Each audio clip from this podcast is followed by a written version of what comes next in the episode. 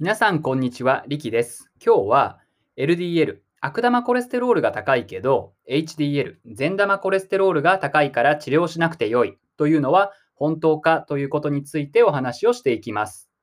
まずはじめに、先日、悪玉コレステロールの治療をご提案したときに、こんな質問をいただきました。先生、私は悪玉コレステロールが高いですけど、善玉コレステロールも高いので、治療しなくてもいいんじゃないですか？こういう質問ですね。結論から言うと、現時点では HDL、善玉コレステロールが高くても LDL、悪玉コレステロールが高い場合は、しっかり治療する必要があるということになっています。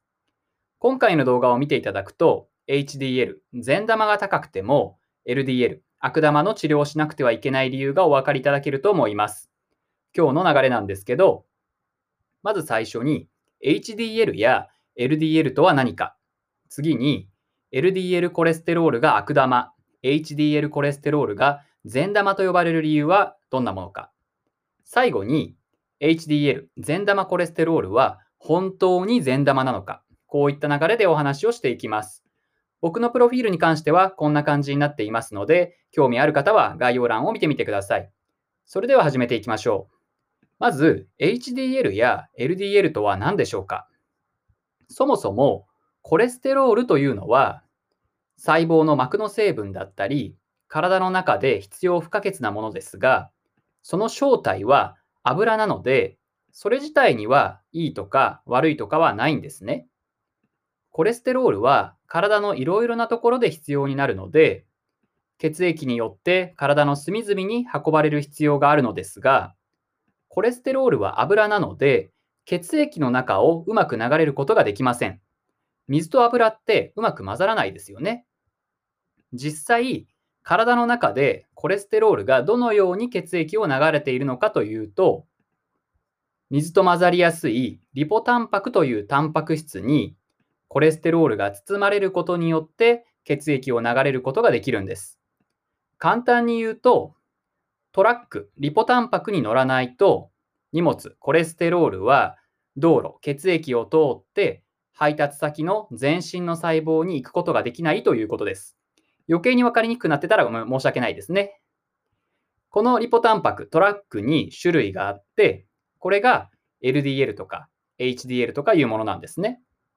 採血で測定している HDL コレステロールとか LDL コレステロールっていうのは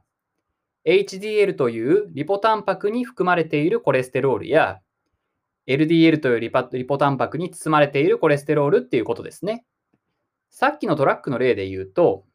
血液、道路の中ではコレステロールはトラックに乗っているので、LDL というトラックに乗っているコレステロールが LDL コレステロールとして測定されて、HDL というトラックに乗っているコレステロールが HDL コレステロールとして測定されるっていうことです。次に、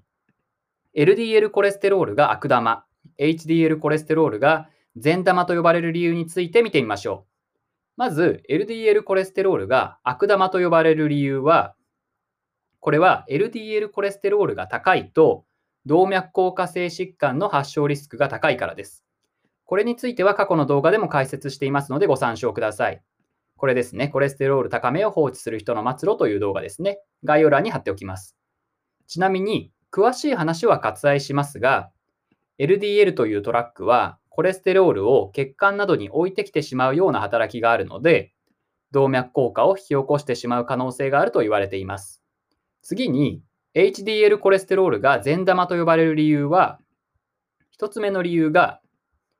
疫学調査で HDL コレステロールが低い人は肝動脈疾患、心筋梗塞とか狭心症のリスクが高いということが分かっているからです。2つ目の理由は、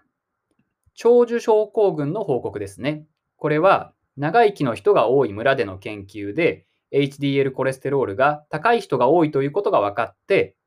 長寿症候群と呼ばれるようになったんです。ちなみに、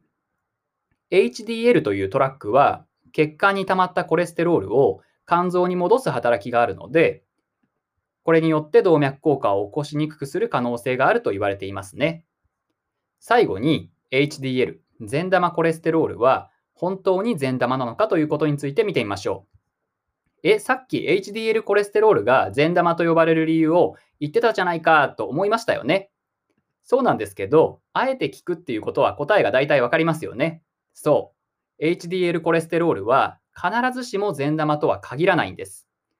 さっき話してきたような HDL コレステロールが善玉であるという話に矛盾する事実があるんですね。例えば、HDL の代謝に関わる CETP の機能が低下する病気では、HDL コレステロールは高くなるけど、冠動脈疾患が増えるんです。心臓の病気ですね。逆に LCAT 欠損症という病気では HDL コレステロールが低くなるけど冠動脈疾患、心臓の病気が増えることはないんです。最近では冠動脈疾患が増えるかどうかにはさっきお話ししたような HDL がコレステロールを血管から引き抜く力が関わっていて HDL の量よりもむしろ質が大切であると考えられているんです。つまり、さっきの例で言うと、HDL というトラックの中に、すごくコレステロールを血管から運び出してくれる働き者のトラックと、あまり運んでくれない怠け者のトラックがあって、合計でどれだけ HDL があるかということよりも、働き者がどれだけいるかっていうことの方が重要ということですね。今日のまとめなんですけど、HDL や LDL とは何かというと、これを例えて言うと、コレステロール、荷物ですね、が道路、血液を通るために乗っているトラックのことですね。リポタンパクと言いますね。LDL コレステロールが悪玉、HDL コレステロールが善玉と呼ばれる理由については、LDL が悪玉と呼ばれるのは、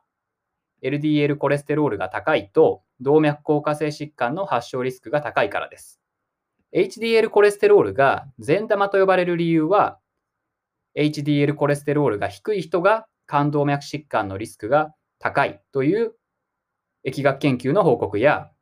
長生きの人が多い村での研究で、HDL コレステロールが高い人が多いと、そういったものによっていましたね。最後に、HDL、善玉コレステロールが本当に善玉なのかという話をしましたけれども、HDL コレステロールは必ずしも善玉とは限らないんでした。HDL コレステロールは高くなるけど冠動脈疾患が増える病気や逆に HDL コレステロールが低くなるけど冠動脈疾患が増えない病気があるんでしたね。最近では冠動脈疾患が増えるかどうかには HDL の量よりもむしろ質が大切と言われているんでした。これは例えて言うとコレステロールを血管から運び出してくれる働き者のトラックがどれだけいるかっていうのが重要っていうことでしたね。今日の一歩が未来の健康につながります。今日は LDL、悪玉コレステロールが高いけど、HDL、善玉コレステロールが高いから治療しなくていいっていうのは本当かということについてお話をしてきました。HDL コレステロールは善玉と呼ばれていますが、必ずしも善玉とは限りません。本当にそのコレステロールが善玉かどうかは、研究室レベルならわかることもありますが、普段の採血では判断できないんですね。将来的には本当に善玉なものだけを測定できるようになれば、またガイドラインが変わるかもしれません。現時点では先生としっかり相談をして、HDL、善玉コレステロールが高くても、LDL、悪玉コレステロールが高い場合にはしっかり治療をしましょう。動画が参考になったなと思ったらいいねを押していただいたり、SNS で広げていただけると嬉しいです。これからも一緒に勉強していきましょう。バイバイ。